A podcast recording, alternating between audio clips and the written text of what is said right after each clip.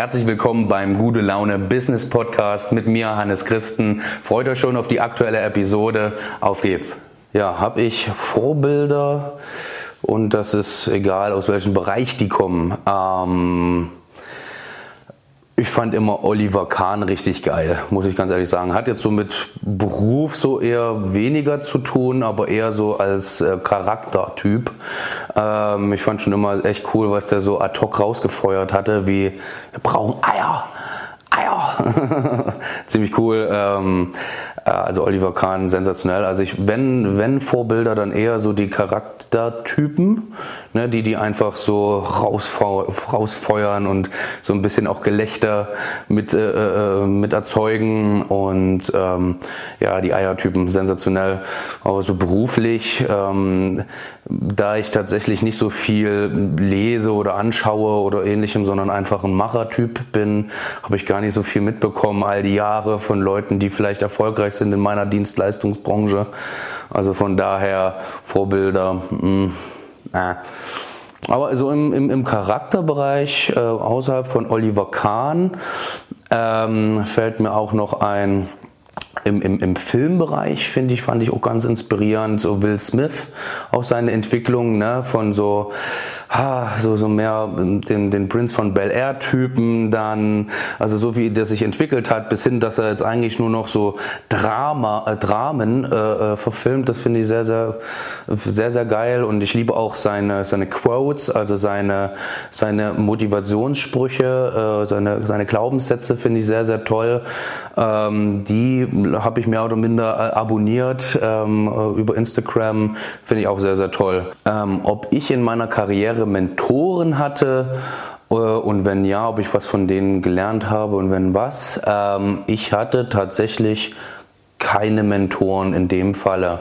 Ähm, Mentoren ähnliches, sag ich mal, hatte ich äh, damals vor gut acht, neun Jahren in Radebeul hatte ich wen, der mir die Branche der privaten Krankenversicherung von der Pike an gezeigt hatte und reingetrillt hatte. Für, äh, für dieses Art Engagement war ich ihnen auch sehr, sehr dankbar.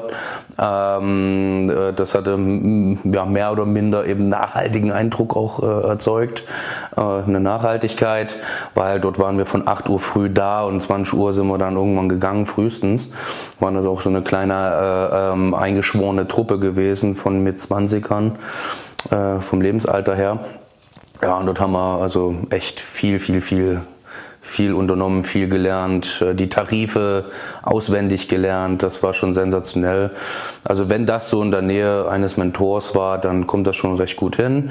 Ähm, ansonsten tatsächlich ähm, habe ich den Weg komplett alleine bestritten, ähm, hatte auch tagtäglich halt immer zu tun.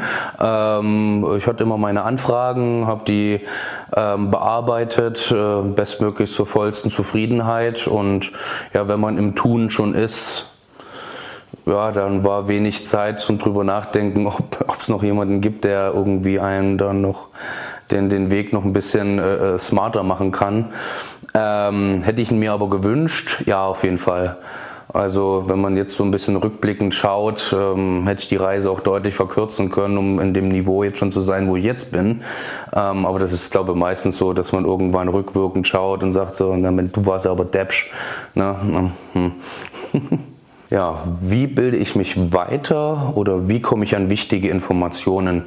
Ja, grundsätzlich habe ich äh, natürlich verschiedene Online-Zeitschriften abonniert oder auch ähm, Persönlichkeiten äh, über Social Media, die auch aus meiner äh, Branchenspezialisierung herkommen und ähm, auch den Drang dazu haben, ähm, ähm, Regeländerungen oder AGB-Änderungen, Vertragsänderungen und so weiter genau auszuklabustern.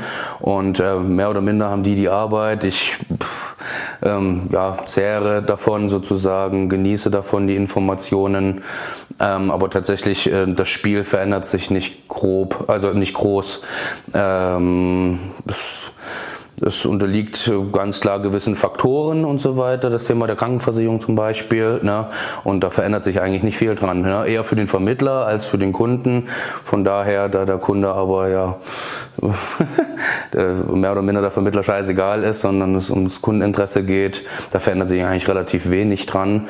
Ähm, von daher, aber ich bin auf jeden Fall immer up to date. Ähm, muss es jetzt aber nicht sagen, was sich da irgendwo dran verändert hat, weil es kommt ja aufs Hier und Jetzt, auf die jetzige Situation an äh, vom Kunden. Der will ja wissen, was ist jetzt gut und was ist bestmöglich auch in zehn Jahren noch gut.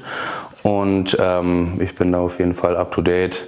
Und ähm, ich bekomme auch ähm, von den verschiedenen Pools, wo ich zugehörig bin, regelmäßig Informationen, auch äh, von den einzelnen Kunden direkt, wie es sich um ihren Vertrag, ähm, ähm, ja, wie es um den Vertrag, den die Person äh, hat, gestellt ist.